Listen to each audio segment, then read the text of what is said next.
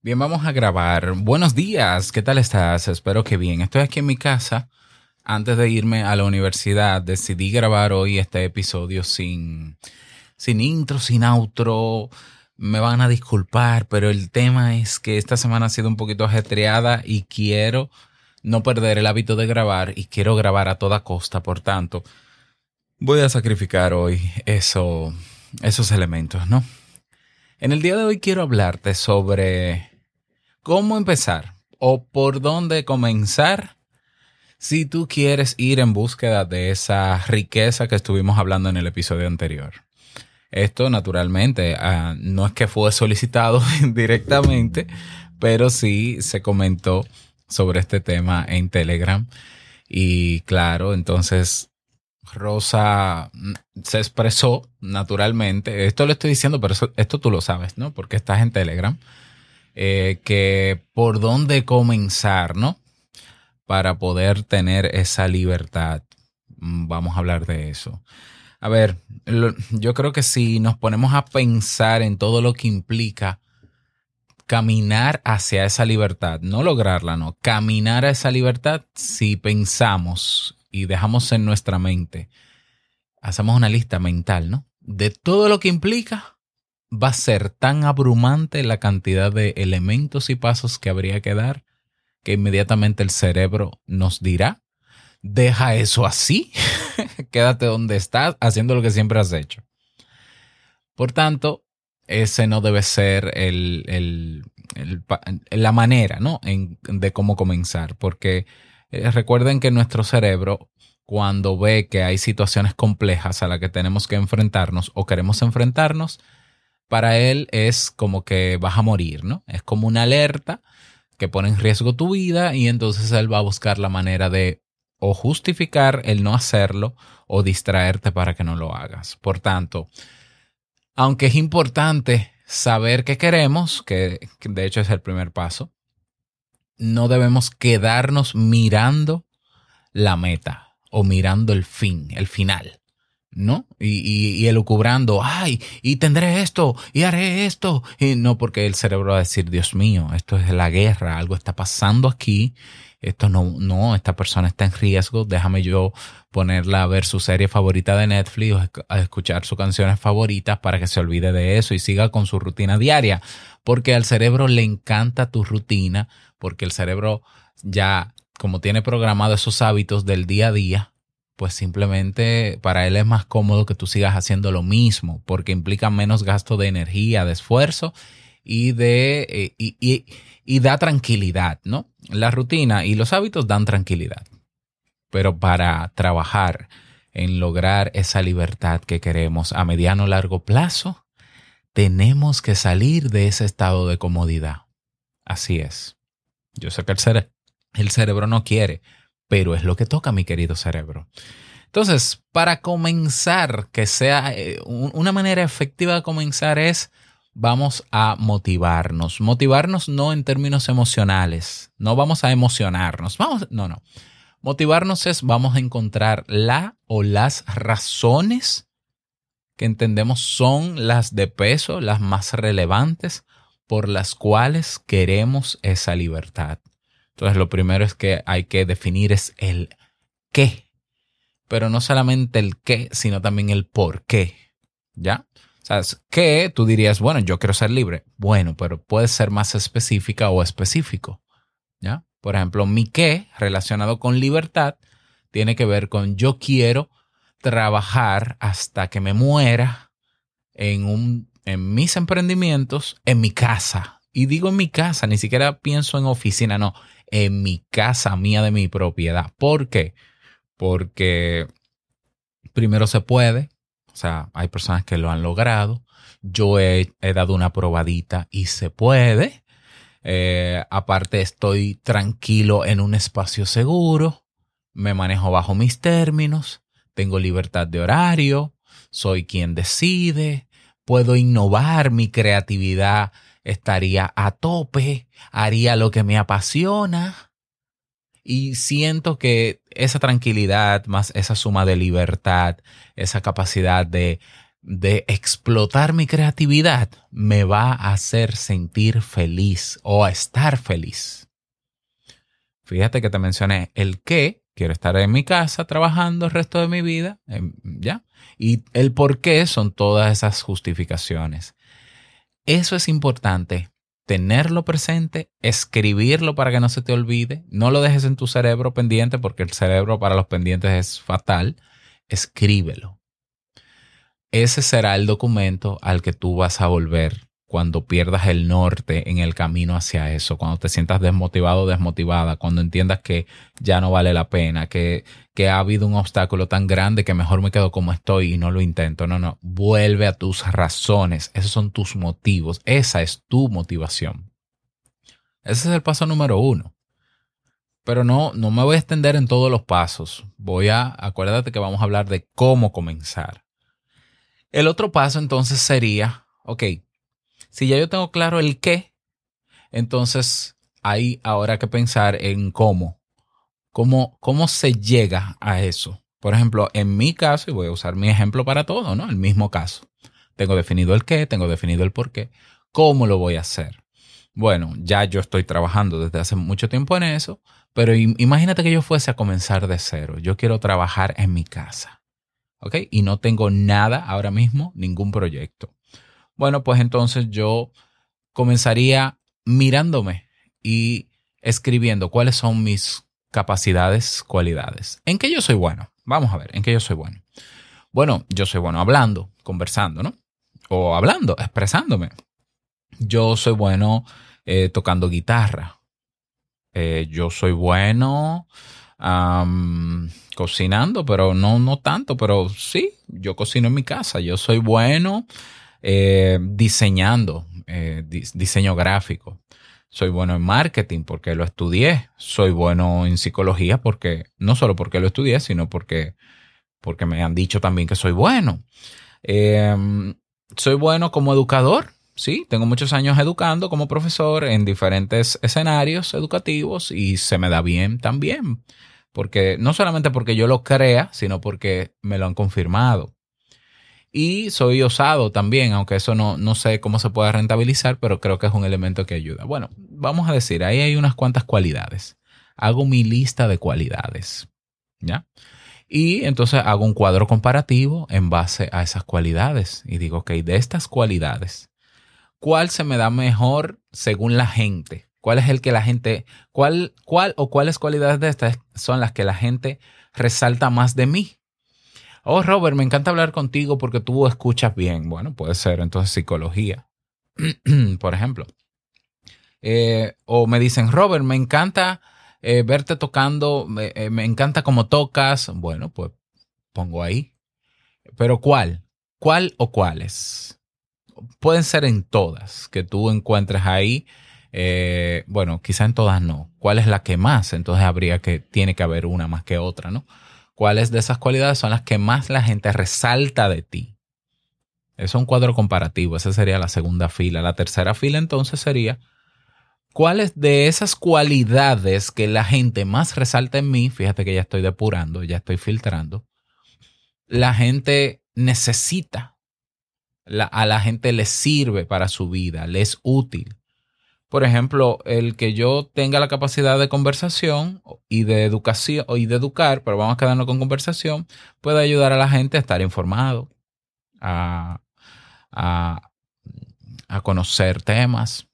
Ya, pero eso sí salió dentro de las cualidades, dentro de la fila anterior, el criterio anterior.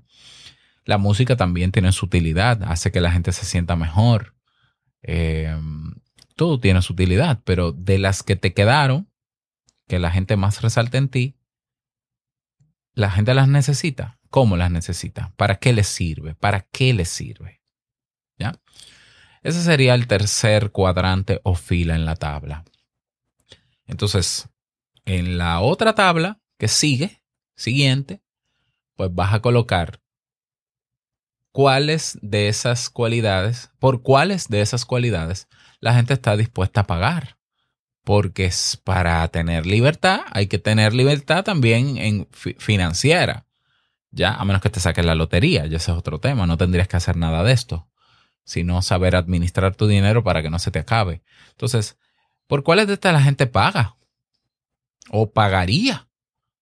¿Ya? Puedo buscar referentes de gente que haga esto, que haga lo otro. En mi caso, de todas las cualidades que yo tengo, todas son monetizables, absolutamente todas. Una más compleja que otra, pero todas son monetizables. ¿Ok? Entonces, ¿por cuáles la gente pagaría? Y bueno, ya con ese cuadro, ya tú puedes elegir una cualidad o dos cualidades para tú definir un negocio con esa cualidad o dos cualidades. Si tú quieres combinar las cualidades, excelente. También es válido, pero te puedes quedar con una. Si tú dices, yo sé comunicar bien, por ejemplo, en el caso de Eric, que comunica muy bien. Bueno, Eric puede crear un modelo de negocio basado en comunicación. Ahí está, un negocio basado en comunicar con todo lo que ello implica. Ese es otro paso que, en el que no me voy a meter porque, porque ya el cerebro comenzaría a boicotearte escuchándome. ¿Ok?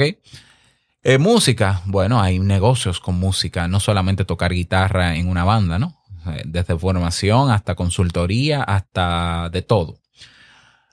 Entonces elige una, dos o tres. Yo de verdad te digo que todo lo que yo sé hacer bien en mi casa, en mi casa no, perdón, personalmente, todo yo lo uso. a mí me gusta mezclar todo, todo, todo lo que a mí me apasiona, yo lo mezclo en mis negocios. De ahí que tú puedes ver que en Kaizen tenemos cursos, yo he producido cursos desde finanzas personales hasta psicología, hasta montar una página web. Todas son habilidades que yo he ido desarrollando con el tiempo, que me gustan y que quiero monetizarlas todas. ¿Por qué no? Ya, me falta la música y, y, va a entrar la música, porque ahora voy a producir un podcast de música, por ejemplo. Pero, a ver, eso, para lograr esa combinación, ha pasado mucho tiempo. Para comenzar, escoge una o dos. Entonces tú dices, tengo esta entonces, esta cualidad que cumple con todos los requisitos de todas las filas y esta. Me quedo con estas dos. Ok, con esas dos cualidades tú vas a montar tu negocio. Ese es el negocio que te va a dar la solvencia económica para que en, el tiempo, no, no sabemos en qué tiempo y no esperemos ni generemos expectativa de tiempo. En un tiempo yo pueda tener solvencia económica para o dejar el trabajo, si, es tu caso, Rosa, o ser más libre en general. Entonces, claro, ya hasta ahí es donde tienes que empezar. ¿Qué, ¿En qué te va a ayudar en qué te va a ayudar a hacer esta lista. Primero te va a desbloquear en el caso de que el primer ejercicio de definir el qué y el para qué ya tú estés bloqueada o bloqueado porque tu cerebro va a comenzar a justificar cosas contrarias y a decirte, tú no eres bueno en venta, tú no sabes vender, ¿quién te dijo que tú puedes hacer eso? Tú no eres lo suficientemente bueno para eso, tú no tienes un título, tú esto, hay más gente, hay gente mejor que tú haciendo eso. Todo eso se derriba cuando tú haces tu listado de cualidades con esa tabla. Porque es evidente. Entonces tu cerebro tiene que callarse. Y tu cerebro se va a callar y en vez de decirte todo lo que tú no puedes hacer en el primer ejercicio, te va a decir cuándo comenzamos. Es decir, te va a generar ansiedad. La ansiedad, esa energía extra que es la que tú necesitas para comenzar. La ansiedad va a ser esa gasolina inicial eh, que, va a encender la chispa para comenzar.